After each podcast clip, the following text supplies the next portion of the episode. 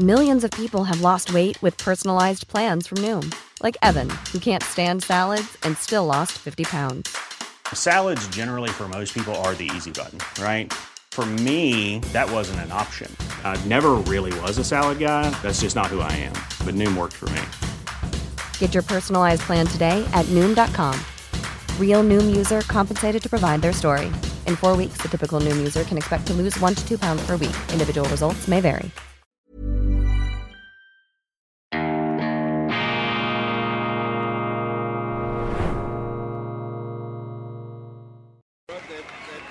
Grüezi, Grüezi miteinander. Ich begrüße Sie ganz herzlich zu einer weiteren Ausgabe von Weltwoche Daily Spezial. Mein Name ist Roman Zeller, ich begrüße Sie live aus London und neben mir steht ein Mann, der ja, berühmt ist, kann man sagen, Martin Sonneborn. Er ist Mitglied. Ich verstehe kein Wort, äh, das ist eine Art Dialekt. Ich verstehe kein Wort, außer dass dieser Mann äh, aus einer Zelle kommt, Roman Zeller.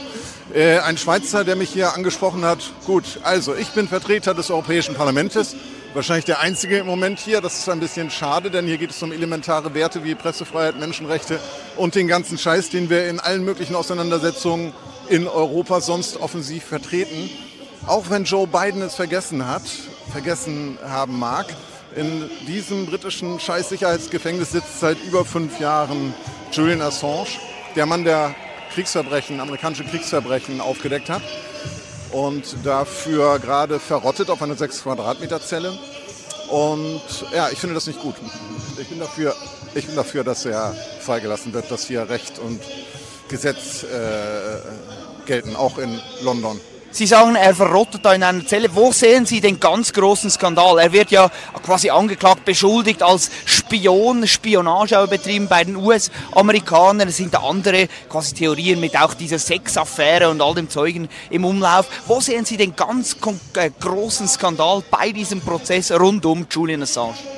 Ich sehe den Skandal da, wo dieser Mann eigentlich ohne rechtliche Grundlage seit über fünf Jahren praktisch in einer äh, Hochsicherheitszelle vor sich hin rottet. Selbst der sitzt in dem, hier für die Schweizer Hinterwäldler, ähm, um ihnen das klar zu machen, worum es geht. Julian Assange sitzt in dem Gefängnis, in dem in den James Bond-Filmen die Schurken eingesperrt werden.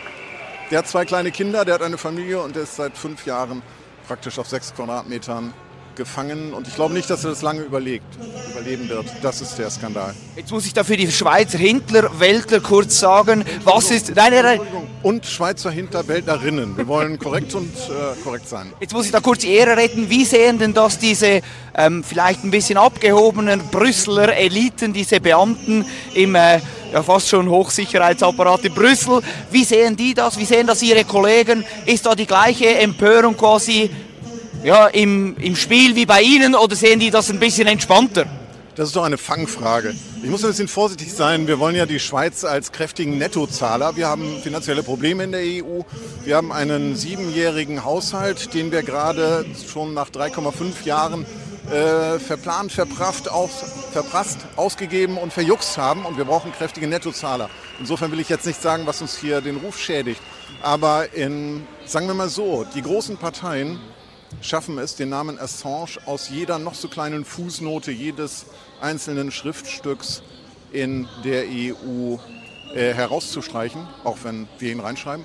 Und die einzige semi-offizielle Broschüre über den Fall Assange, und die ist tatsächlich 32 Seiten stark, absolut unkomisch und nur mit ein paar Polemiken versehen, weil der Fall halt wirklich furchtbar ist, kann man auf meiner Seite runterladen, www.martinsonneborn.de. Grüezi in die Schweiz auch, auch noch eine Frage, und zwar jetzt wirklich ernst, bitterer Ernst. Oder Frau Ursula von der Leyen, die EU-Kommissionschefin, Kommissionspräsidentin, die wird ja eigentlich fast nicht müde, über die Werte, über die Demokratie, über auch die Freiheit und weiß ich was, was zu verteidigen gilt, zu sprechen, zu predigen. Wie ist es jetzt, warum ist sie stumm, wenn es jetzt hier um Sachen, wie Sie sagen, um Pressefreiheit, um die höchsten Güter äh, unserer Demokratie eigentlich geht? Warum, warum, warum verstummt die EU-Chefin von der Leyen? Keine Ahnung. Ich denke, sie wird das sagen, was man ihr aufschreibt. Und äh, ihr Büro hat ihr das bisher nicht aufgeschrieben. Deswegen bin ich auch dafür, Europa nicht den Laien zu überlassen. Was wäre Ihr ganz konkreter Appell? Hey, was wäre Ihr ganz konkreter Appell? Was könnte, was müsste vielleicht EU-Chefin von der Leyen tun? Von der Leyen zurücktreten. Die hat so viel Dreck am Stecken. Das ist ja unfassbar. Ich kann das hier nicht sagen, weil die Schweizer das hören, aber verhandelt die EU in einen Überwachungsstaat äh, und eine, äh, eigentlich ein, ein Spielball für große Konzerne. Ähm, nee, ich kann hier nicht weiterreden, entschuldige, sonst das kommt in der Schweiz nicht gut an. Also vielleicht doch, müssen Sie, müssen Sie verstehen. Vielleicht doch eine ganz kurze Rolle zu Amerika. Meine, Amerika ist ja auch ein Gralshüter der Demokratie. Wir schwingt sich immer als Land of the Free hoch. Wieso? Wie, wie beurteilen Sie quasi die Rolle der US-Amerikaner in diesem Prozess rund um Julian Assange? Wie beurteilen Sie auch die Personalie von Joe Biden? Äh, Joe Biden, naja, ich, es ist schon ein, es ist der lustigste Präsident, den die Amerikaner je hatten. Und ja, es gibt ja den Witz, dass ähm, die Leute, die seine Teleprompter-Texte schreiben, ähm, das Land steuern. Und ja, ich finde es ein bisschen quälend, eigentlich Bilder anzusehen von Joe Biden. Ich meine, er ist halt dement und es gibt aber Experten, auch im deutschen Fernsehen, die sagen, der sei geistig völlig klar. Das glaube ich in sehr, also in noch weniger seltenen Momenten, noch seltener als ich selber klar im Kopf bin. Das kann ich mir überhaupt nicht vorstellen. Ähm, ja, nein, ich hoffe nur, dass äh, die Amerikaner im Wahlkampf jetzt nicht noch einen weiteren, ein weiteres Themenfeld aufmachen wollen mit Julian Assange, der in den USA auf jeden Fall äh, sterben würde in dem Gefängnis. Und ja, ich kann nur hoffen, dass die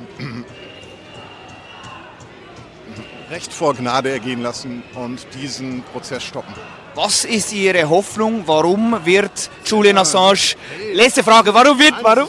Entschuldigung, aber das ist typisch Schweizerdeutsch. Erst sagte er nur eine kurze Frage, jetzt sind es 17 Fragen. Wir haben ja das komplette Abendprogramm der Weltwoche, Weltwoche oder was, äh, gefüllt. Ja, was wollen Sie fragen, Zeller? Letzte Frage. Also letzte Frage. Was ist Ihre Hoffnung? Was wünschen Sie sich für den Ausgang dieses Prozesses? Was soll, soll in diesen in heute und morgen passieren?